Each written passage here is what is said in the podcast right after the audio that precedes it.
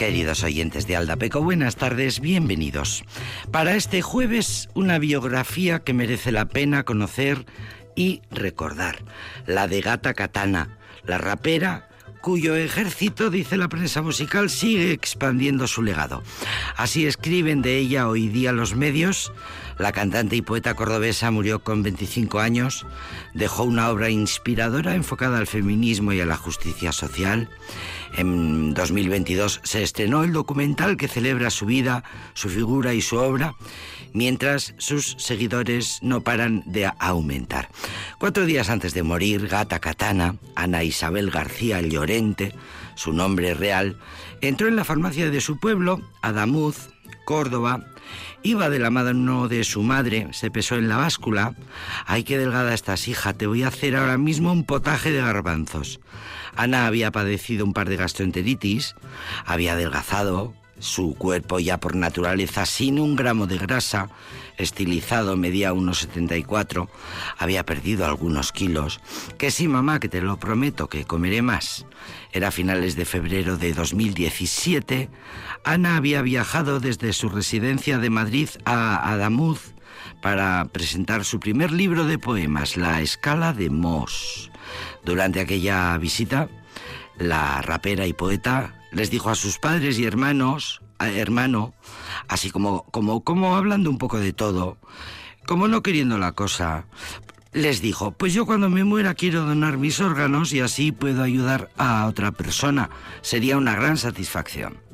Y fue, sin ella pretenderlo, su última voluntad porque murió unos días después, murió el 2 de marzo de 2017 de forma repentina con 25 años.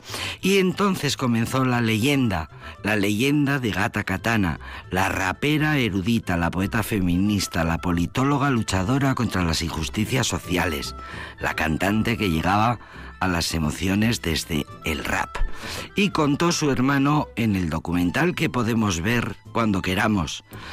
Cuando te ocurre algo tan grave como lo que nos acaba de pasar, tienes dos opciones. O te encierras en tu casa y te hundes o tiras para adelante.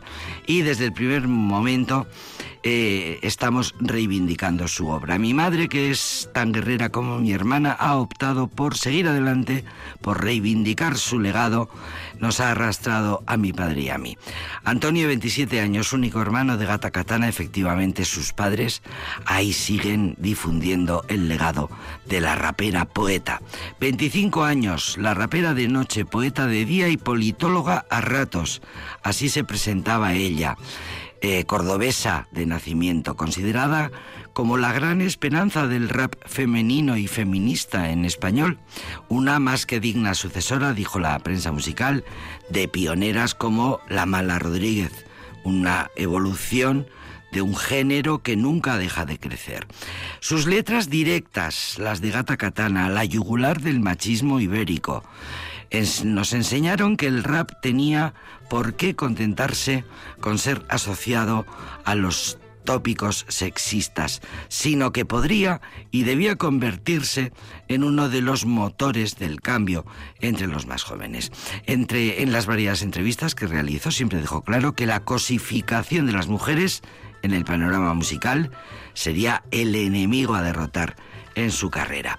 Era una niña adelantada a su tiempo, hablaba con 15 años de violencia de género cuando ninguna otra lo hacía. Escuchaba a, Triana, a Pink Floyd, a Aretha Franklin y con la adolescencia eh, empezó a escuchar a Extremoduro, Escape, Mago de Oz. Tenía una recopilación de hip hop español que le impactaba mucho. Violadores del verso, La excepción, no era panfletaria, escribía con sutileza y elegancia y era una gran comunicadora. Es lo que habla la prensa de ella y vamos a escuchar su voz. Vamos a tenemos su voz este eh, que vamos a escuchar ahora es uno de sus poemas impresionantes, una de sus últimas obras, este que se titula La escala de Moss. Todo el mundo se vende. Al final, todo el mundo. Yo me vendí por tres milímetros cuadrados de iris azul tanzanita en cada ojo, lo que hacen un total de 6 por 2 de ancho milímetros de iris azul radiactivo azul Heisenberg. No sé si al diablo o a quién, porque en Cupidos no creo pero cambié mis veredas livianas y el jardín de trofeos y mis cuevas de ego sin fondo, sin tregua ni amparo, y esta mala fe de augura, y el mañana y el ahora por seis por dos milímetros de iris de topacio azul, de dureza ocho en la escala de Moss. Y cambié mis sonrisas infalibles, hábilmente conseguidas, y las ganas de los otros, y el discurso de Gomorra y de Artemisas en Arcadias, en resumidas cuentas, la heroicidad de la independencia, la certeza de no ir viendo fantasmas como Becker, y he aquí la paradoja, por seis por dos de pupila azul turmalina, con algo de cobalto y de polonio, y lo del polonio no lo digo por el color. Al final, todo el mundo, todo el mundo tiene un precio. ¿Y quién me iba a decir a mí que después de tanto principio, tanta ley, tanto código, tanto juez y tanta ética, tanto farol bien tirado, que el mío iba a ser tan minúsculo? Yo siempre lo supe. Desde que Aquiles le dieron a elegir entre la gloria o la paz, yo ya lo sabía, hubiera elegido lo segundo. No soy de cantares de gesta.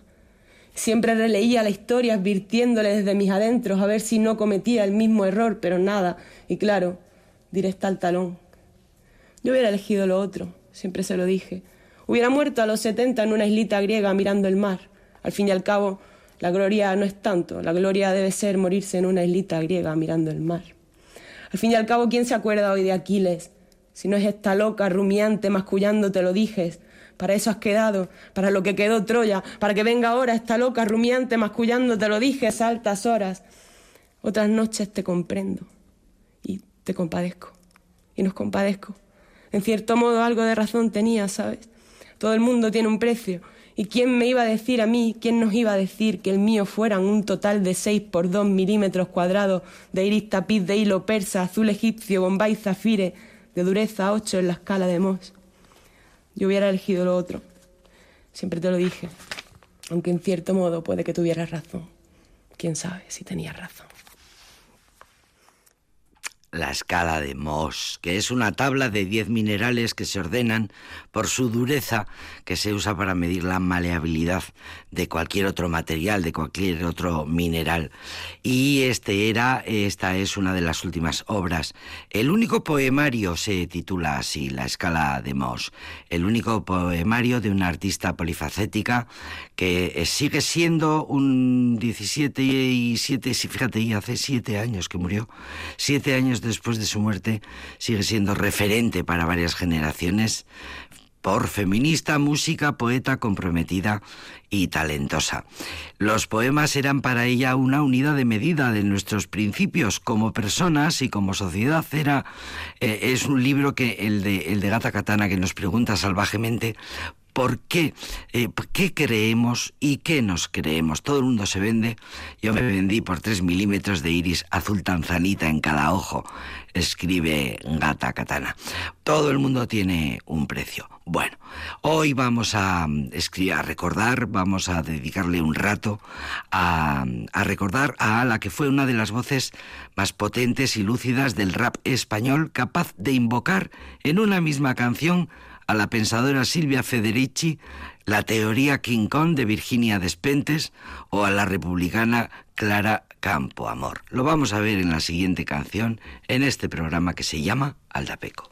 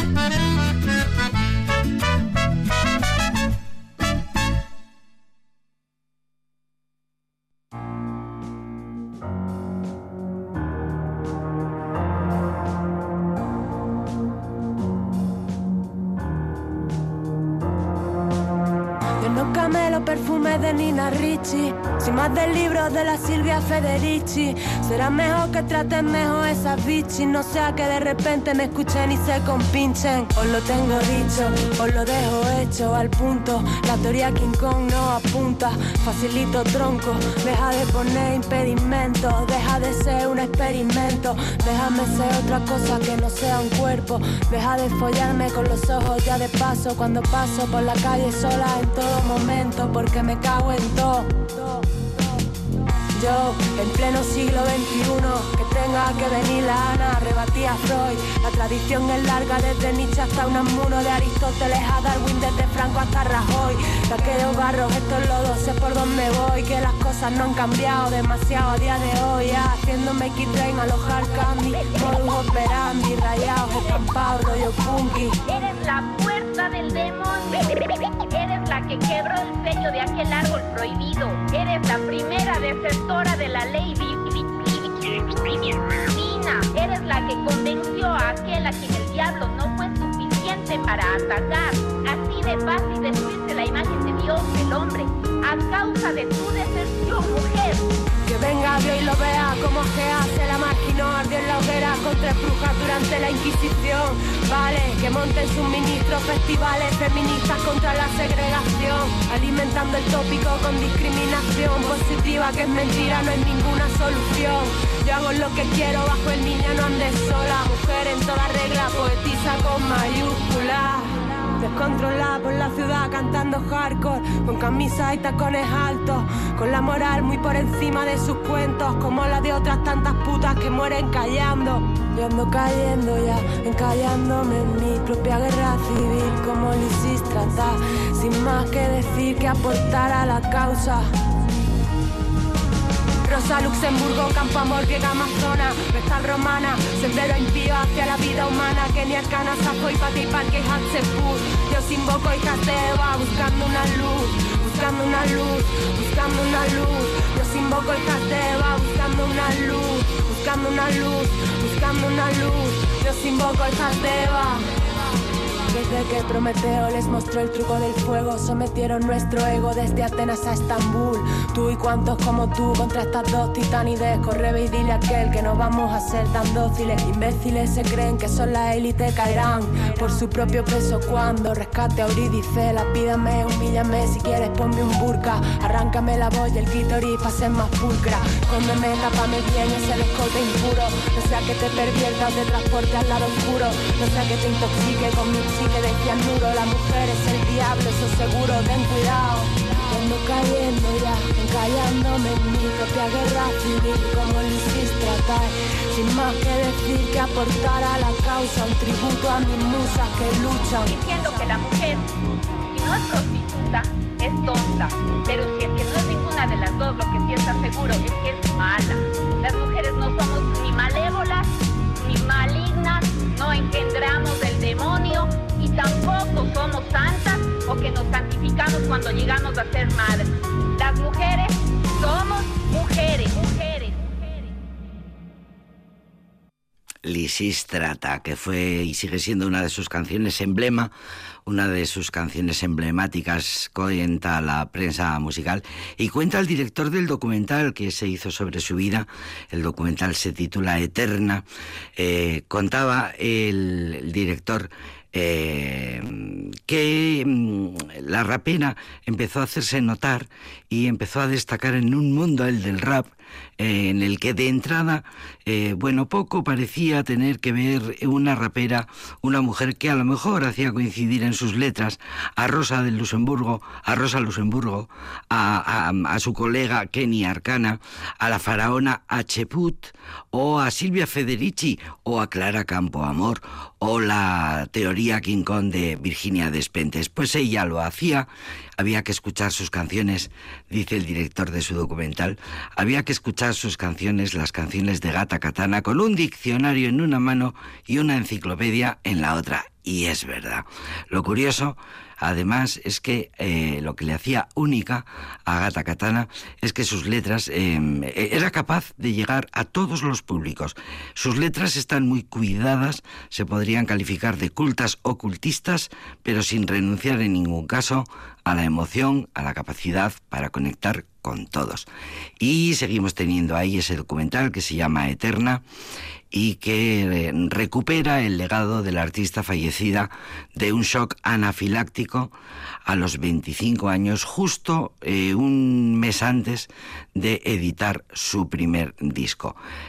Y queda, en su legado queda el libro de poemas, la escala de Moss, unas cuantas canciones, un recorrido fulgurante en un mundo en el que dejó su sello para siempre eterna es el documental, firmado por Juan Masayalonga y David Sainz, se presentó en el Festival de Sevilla hace unos años.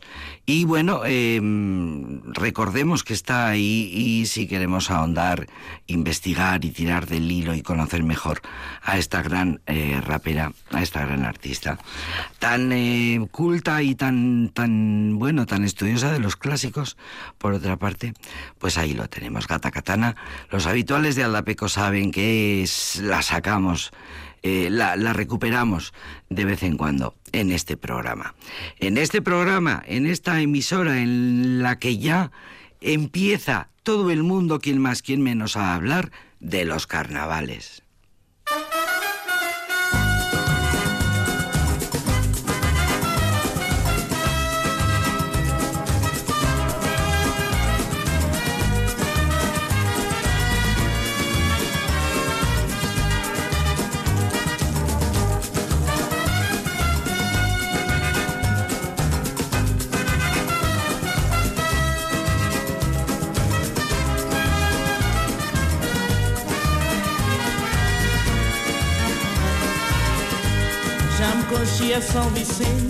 nasce alegria, nasce sabura Manca puto fazer ideia. Se na carna malara massa Já conchia São Vicente. Na alegria nasce sabura Manca puto fazer ideia. Se na carna malara massa. São Vicente é um brasileiro Cheio de alegria, cheio de cor.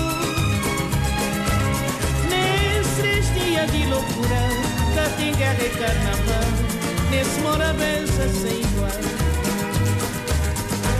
São Vicente é um brasileiro Cheio de alegria, cheio de cor. Nesses dias de loucura Cá tem guerra e carnaval Nesse Morabeza sem igual. Não tem um festinha mais sossego Da Luisita vou pode entrar. Qualquer bafaca tá faltando Hoje é dia de carnaval. Não tem um festinha mais sossegado Caboicita bom pode entrar. Qualquer bafaca tá faltar Hoje é dia de carnaval. São Vicente é um brasileiro. Cheio de alegria, cheio de cor. Nesses dias de loucura Cá tem guerra e carnaval. Nesse morabeza sem igual são Vicente é um brasileiro cheio de alegria, cheio de cor. Nesses três dias de loucura, cá tem guerra e carnaval, nesse moravença sem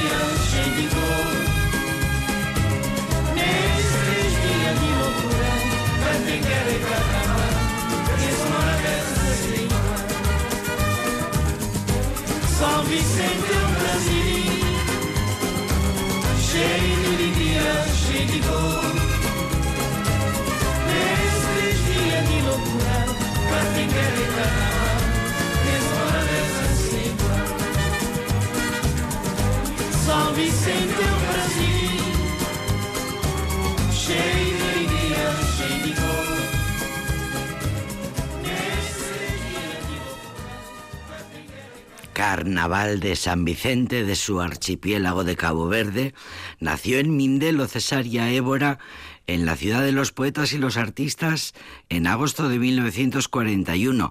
Cantó en radios, bares, barcos, pero en 1975 desapareció porque tenía depresión. Pasó diez años muy duros, el alcohol le pasó factura. En 1985 se organizaba un homenaje a la voz de Cabo Verde y en 1987 José da Silva la escucha cantar en un bar de Lisboa. Con 47 años, dos hijos y tres matrimonios, acepta grabar un disco en París y se convierte en la diva de los pies desnudos y fue su primer álbum. Y de repente aparecieron los conciertos en el Olimpia de París, las comparaciones con Billie Holiday, las giras mundiales, el abandono del alcohol, las cinco nominaciones a los Grammy, los cinco millones de discos vendidos en el mundo entero y la ascensión a la cima de la música del mundo. Cesaria Évora, La Morna y Cabo Verde irrumpieron en el mundo como de repente gracias a ella. Murió Cesaria Évora en 2011, tenía mala salud y 70 años. Y mm, vamos a escuchar a Pantera Blue.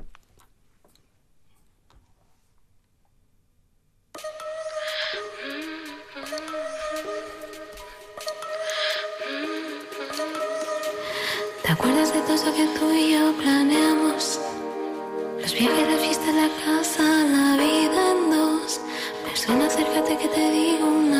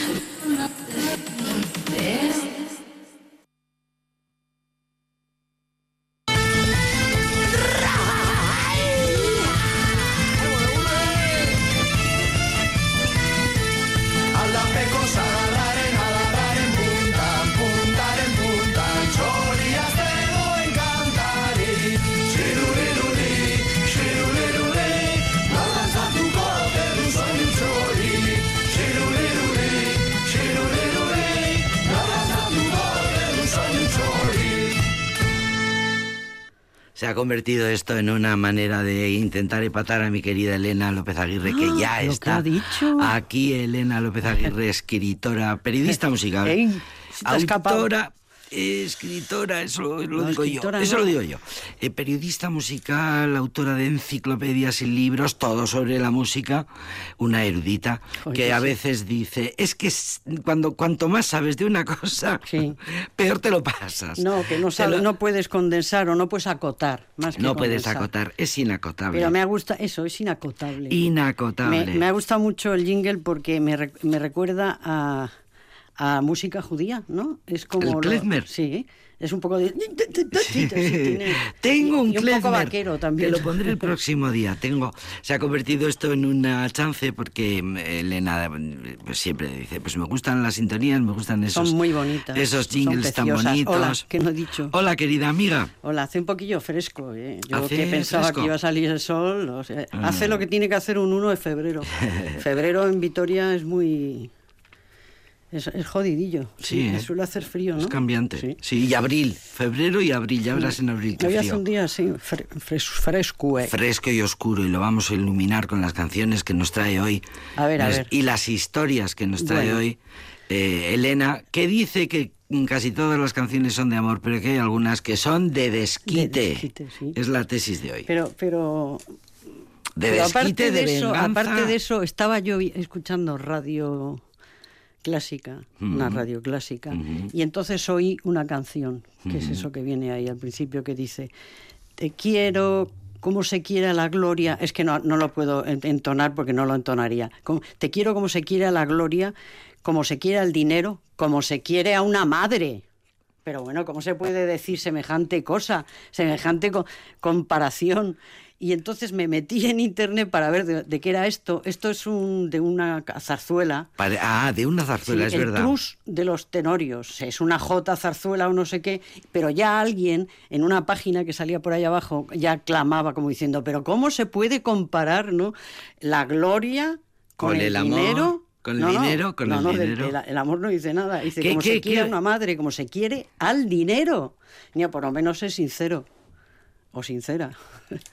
Eh, Se llama Te quiero morena. Y esto era que... ¿Esto venía a cuento de qué? Esto venía a cuento de que eh, a las canciones son casi todas de amor. Esto venía a cuento de casi que- todas de amor, eh, muchas falsas, muy falsas de amor, porque es la También. tesis también. eh, esto, ¿cómo se puede decir ¿Esa eso? es una tesis mía? Eh, eh, pues sí, bueno, ¿por qué no? Es una tesis de en, cualquiera. en tu guion te lo he leído. Hay muchas canciones, hay canciones que son que son muy envenenadas, pero no vamos a hablar de eso. No vamos a hablar Vamos a hablar de esta canción. Es que no sé por qué me, me vino, porque ahora, ahora realmente no, no recuerdo por qué de repente pensé en poner Sexy Sadie. Yo en cuanto Es sea esta capaz... canción de los Beatles que, que viene de cuando es- los Beatles estuvieron en el año 68, al principio estuvieron en la India y de hecho con el Maharashi, que era mm, pues un santón, eh, un gurú, que lo que se llamaba un gurú de Katmandú, no, en este caso no era de Katmandú. El gurú Y- Maharishi, no se hablaba de otra Maharishi. cosa En- en pero años. esto era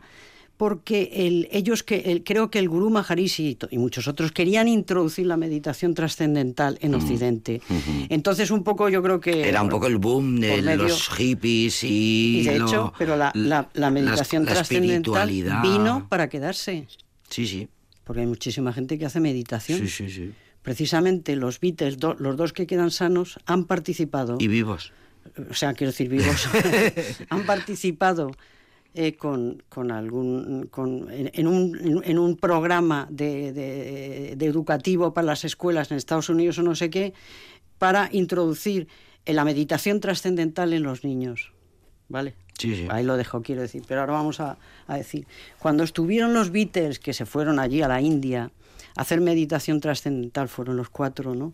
Con este señor, el Maharishi, El gurú se Mah- llamaba. el gurú Maharishi. El gurú Maharishi. Y Los tiempos de los Parece- hippies y los porros. Parece que pasó algo, parece que pasó algo, vamos a ver. Mm, eh, Mia Farrow en sus memorias dice textualmente, yo eh, estaba haciendo meditación y entonces abrí los ojos y estaba así como todavía concentrada en la meditación y entonces el gurú me abrazó Hmm. y entonces la tía salió pitando y se fue corriendo a la habitación donde estaba su hermana que se llama creo que no ha muerto, se llama Prudence. Prudence Y se lo contó. que los Beatles le hicieron una canción, Dear Prudence, que está en ese mismo disco, en el blanco, que es del que vamos a hablar, el doble O blanco. sea que eh, los Beatles y las Farrow, eh, Estaban y allí. Prudence, eh, o sea, tenían decir, relación. el hecho, no, no, no debían de tener relación, se debieron de- conocer allí, yo Sí, creo. sí, y, la, sí. y la Prudence yo creo que era todo lo contrario que su hermana. Era una mujer así como muy tranquila y muy segura de sí misma. Todo lo contrario que, que Mia Farro, que Mia Farro se fue corriendo y le dijo, mira lo que me ha pasado. Y la otra el le Maharishi, dijo, el Maharishi gurú me ha me ha querido abrazado. abrazar. No, no, que me ha Me ha abrazado. abrazado. Y la otra le dijo, es un honor que un santo te abrace. Y dijo ella, yo no. Y textualmente es lo que pone en sus memorias.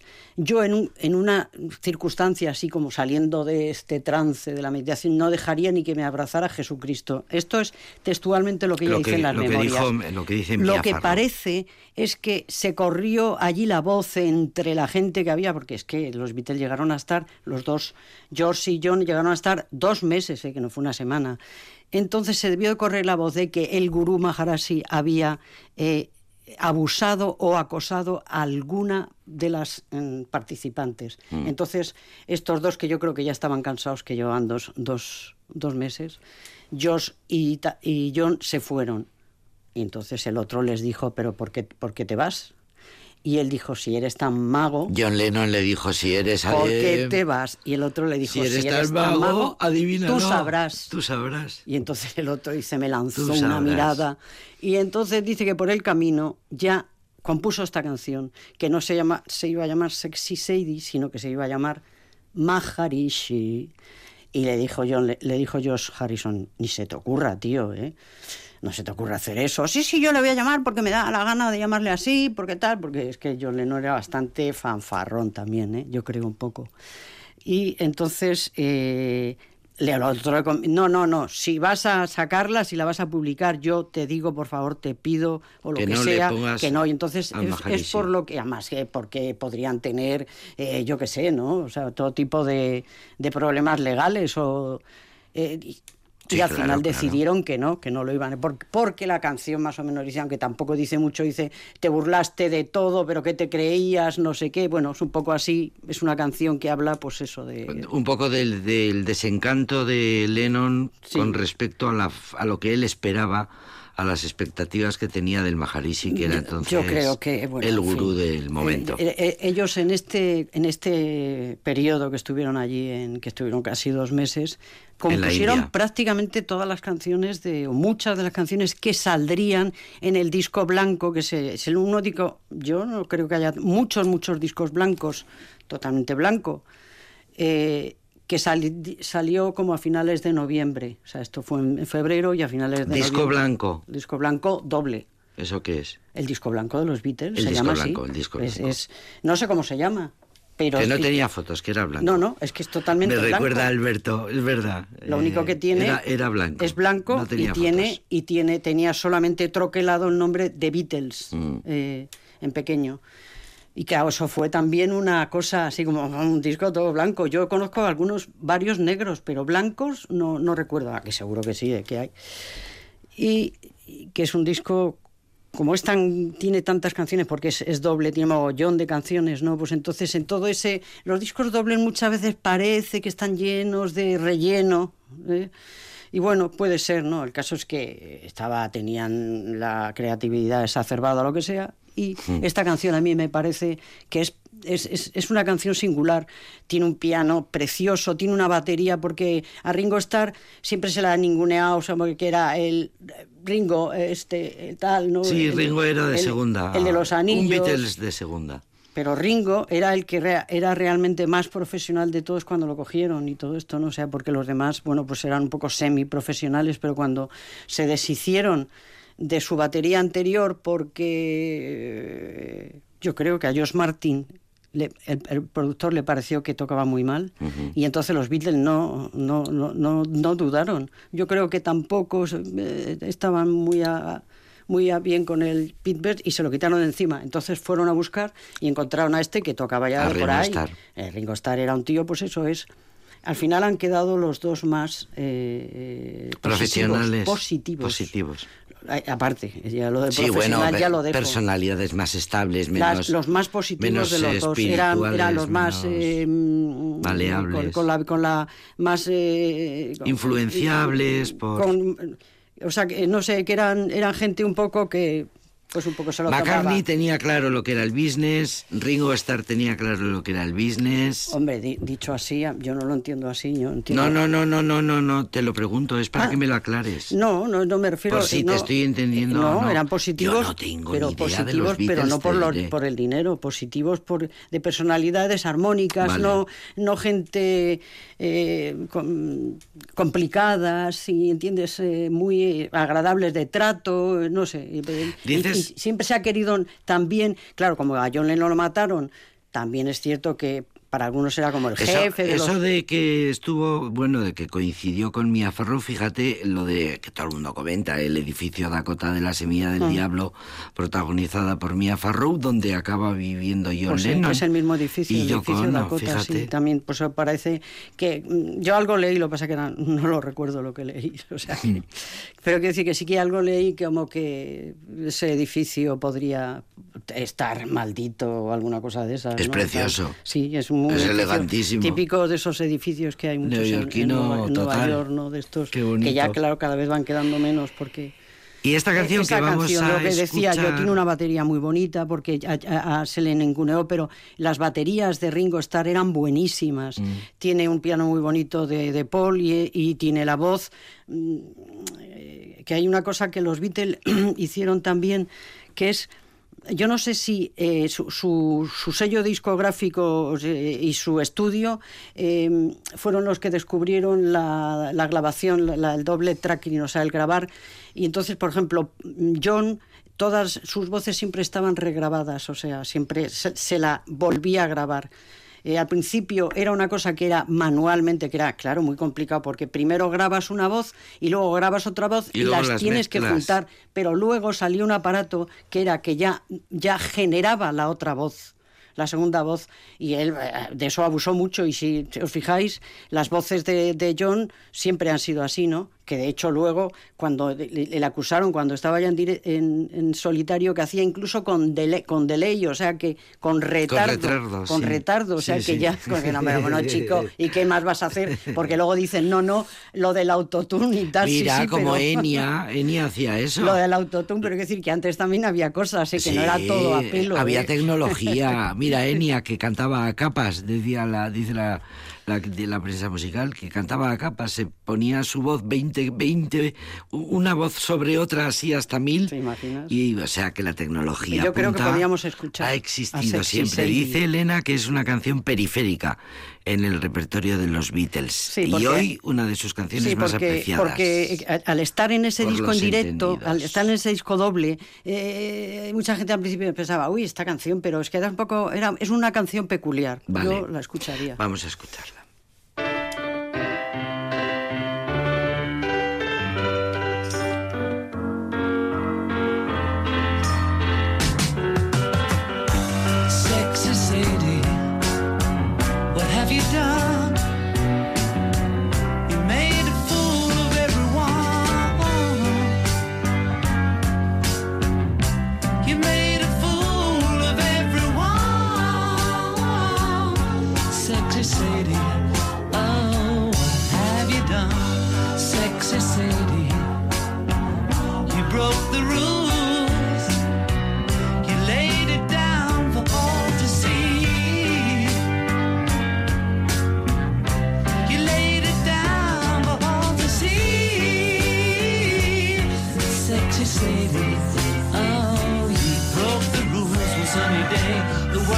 Waiting for the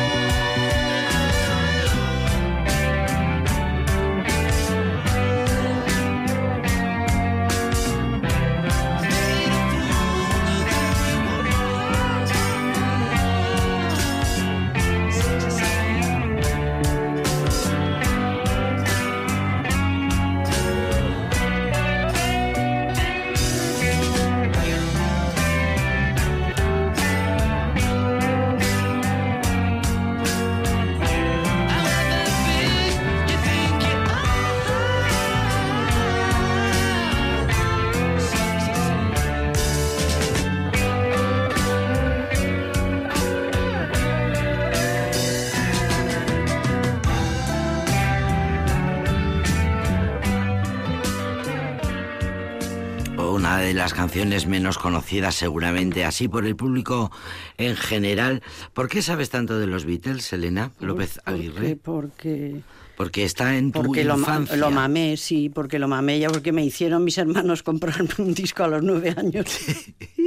A los nueve años te obligaron Sí, sí, a comprarte un disco de los Beatles. Tu paga, trae, a ver, tu paga. Queda confiscada para comprar el, el nuevo disco de los Sí, sí, sí. Beatles. Eso todavía hay que comprar. Tú compra ese, tú compra el otro y tú el de más allá, ¿no? Sí, sí, yo tuve que comprar. Y bueno, pues eso nos ¿Vuestra madre todos también tenía los Beatles puestos en el No, tocadiscos o qué? No, no, no, mi madre no, porque mi madre pasaba por ahí y decía, ay, esa qué bonita es la de Yesterday o alguna de esas, ¿no? Ay, le gusta, le gusta a mamá, le gusta a mamá y tal, qué bien, qué bien, joder, qué maravilla y tal. Pues Bueno, esta canción, esta canción me gusta y me gusta cuando ese corte que hace ya que luego es la coda, cambia, la coda, ¿no? Que sí. hace cuando, uh, uh, uh, uh, uh, se pone ahí a cantar y, y entonces cambia completamente y ya se va el, el- se va yendo, ¿no? Es, es una mm, es- John Lennon era muy melancólico, creo. O sea, las canciones suyas tienen un deje muy melancólico, no sé, que es un hombre que sufrió mucho en su infancia, tuvo una infancia bastante de- de- desgraciada, o sea, infeliz. Vamos a, no vamos a ser Infeliz. dramáticos. Una infancia infeliz y, y extraña, ¿no? Porque, porque eh, su madre, o sea, él no vivía con su madre, vivía con su tía, pero es que su madre vivía en la calle de allí, y entonces, pero la madre hizo otra familia con otros dos hijos eh, o, o hijas, ¿no? Que, que, eran muy majos y se llevaban muy bien, pero él ya estaba allí como de pegado, ¿no? Él vivía con la tía y la tía era pues una mujer mayor y tal, y no sé qué, eh, cámbiate los calcetines y estas cosas, ¿no? Y, Infeliz. y feliz. Y su sí. madre enfrente, en la casa de Y enfrente. la madre con era un poco familia. cabra loca, yo creo. Sí. Y era un poco. o sea, eso, Eran los entonces- tiempos de los hippies. sí. No, no, pero la madre no era hippie, que yo recuerde. Bueno, eh, más o menos. No, no, no. la- en todo caso, la tiempo de los hippies sería el que vivió John, pero no, no su madre. No, pues no sé, pues, un- una, una situación extraña. Y encima, y encima luego la madre murió atropellada. O sea, salía de, creo, no sé si salía de casa de su tía de la madre y la atropelló un tío que creo que estaba borracho, o sea, un borracho al volante. Y entonces, bueno, eso ya, claro. Eso es un drama, sí. Eh, Claro, eso fue Eso un drama es enorme, ¿no? El que tuvo él en su vida. Y entonces yo creo que eh, Le si tú quedó te fijas, si te- él, él a través de la música, él a través de la música, o sea, eh, encauzó esa, esa amargura, pena, una sí. amargura que tenía muy, Sí, muy grande y pena. todo eso, ¿no? Y entonces, pues, Es tu gran baza que sabes todo de los Beatles, por eso es inacotable cuando empiezas a hablar de los Beatles. Es tu, tu castigo también es ese. Vamos a escuchar El- el una saber canción. demasiado. de Vamos a escuchar Beatles. otra canción que también es de los Beatles, pero no, no es de John Lennon, sino que es de George Harrison, pero que pertenece también a esta época. Yo creo que también la debió de componer más o menos, o sea, la influencia, eh, la inspiración le viene también de estas, de estos eh, dos mm, meses allí de meditación trascendental, porque se ha llegado a decir que George se trajo un cambio, una forma de vida y los Beatles se trajeron posta y los otros Beatles se trajeron postales, Postales. en el sentido Como de que, habían ido de turistas, de que a él mientras que Harrison se lo había tomado en serio. Harrison ya se había tomado en serio, ya había entrado él por medio, por, por la vía de la música, porque ya en el Sargento Pipers, en el Revolver, y si me, apuras, yo creo que antes también en el Rubber Soul ya eh, había, hay un sitar. Mm, eh, o sea, ya, ya había to- ya estaba tocando instrumento el instrumentos. Él, él es el introductor realmente, podríamos decir, bueno, no pondría la mano en el fuego, en Occidente del sitar, porque se hizo muy amigo de Ravi Shankar, Ravi Shankar le dio lecciones y tal, y entonces pues... eh, pues eh, eh, es, ¿Ravi Shankar es casualmente el padre de Nora Jones? ¿O me estoy columpiando yo aquí con mi erudición musical? Pues, eh, Bueno, le- le- sigue, sigue, sigue Sí. que te he cortado. Mm, algo me quiere sonar, algo me quiere sonar que es la que es la hija de alguien. Que me llamó muchísimo la Algo me atención. quiere sonar, pero no te lo podría asegurar. El no Ravi te lo podría Shankar. asegurar porque no soy experta Total, que en George Nora, Harrison... en Nora Jones. Entonces, George Harrison tenía problemas para eh, meter canciones, porque claro, los Beatles eran dos, o sea, quiero decir, Paul, Paul y John eran dos tíos que tenía, eran muy prolíficos y tenían un montón de canciones que estaban suficientemente testadas, me refiero, en el sentido de, mm, de, que, de que funcionaban y todo es claro, uf, que alguien metiera ahí cuña. Entonces, este, que también tenía una personalidad, eh, George Harrison, por eso te digo, de- junto con el, con el otro que era más turbulento, John, y este era más, mm, era un gruñón, era, era pesetero. En todo- ah, mm, muchas de sus canciones, bueno, una de ellas se llama Taxman, que es el hombre de los impuestos y tal, que está en el, el revólver. Siempre, él siempre estaba dando a vueltas el dinero, lo que nos deben, lo que nos han quitado, lo que tal, lo que se nos lleva al fisco y lo que no sé qué, y no sé cuántos, ¿no? Y era un tío que, que eso, que, que se metió mucho en la música, eh, porque estaba también, claro, él no, no, no recibió eh, todo el crédito que igual se, se- hubiera, hubiera, hubiera querido, por supuesto, pero que a lo mejor hubiera, eh, hubiera merecido, ¿sabes? Eh, George Harrison, porque los otros, claro, es que era mucho Eclipse el que había allí, ¿no? Entonces él no tenía más remedio que apechugar con lo que había, ¿no? Entonces, no era carismático como allí- Lennon, no, era, porque era uno- huraño. además, sí, huidizo y se hizo más huidizo Mm. con los porros, con mucha droga, por ya mucho eh, meterse eh, mm, un poco obsesivamente ya con la música y tal. Y entonces él compone esta canción, While My Guitar, Gentle Wish, que que dicen que, que algunos dicen que mientras que la de Sexy Sadie era como un desquite eh, contra era alguna especie de, de- crítica contra el Maharashi. Esta era como una un sermón como diciendo ay por Dios ay, os veo a todos esto el amor no funciona aquí no eh, no hay una conexión eh, ¿qué, qué te pasó qué tal que, que, que te que, te, que, que la Un vida poco- te un poco predicador. Sí, un poco porque él en todas sus canciones son un poco a veces así, ¿no? Y más sobre todo en esta época en la que luego además él se hizo un poco como podríamos decir como el gurú Maharashi Sí, eh, de- sí, sí. en pequeño de los Beatles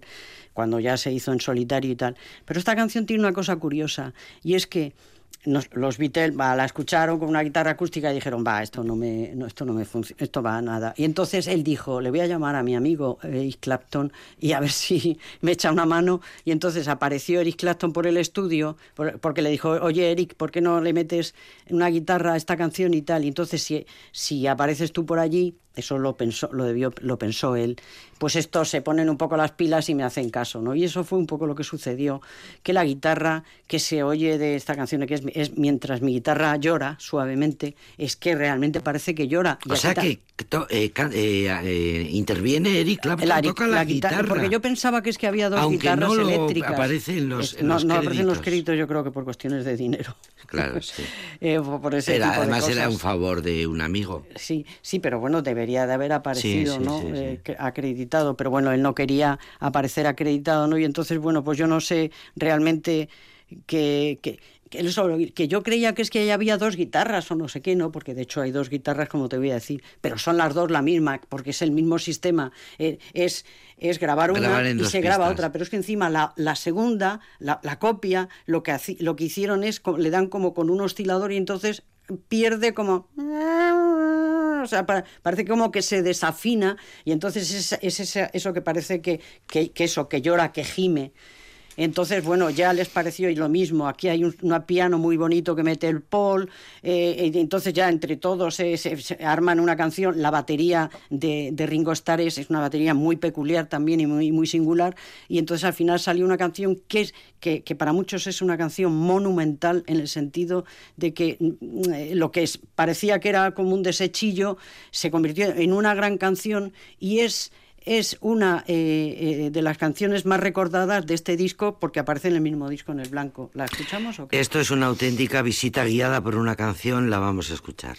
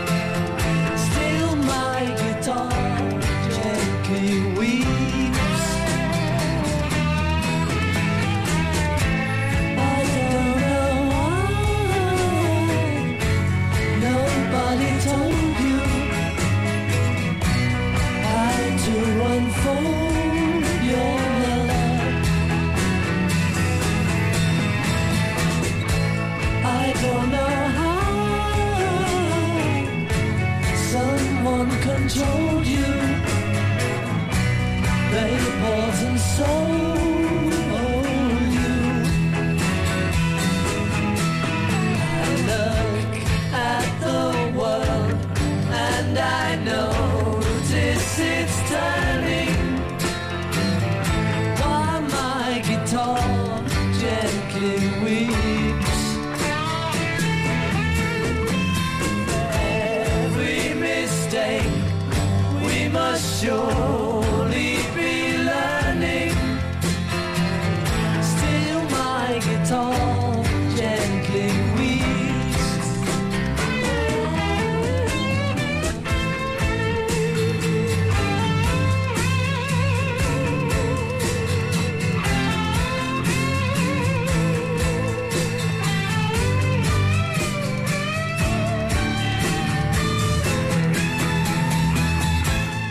Cómo lloran las guitarras, ¿eh? Ahí estaba Eric Clapton, ¿eh? Me gustaría Fíjate, decir ¿eh? una cosa que...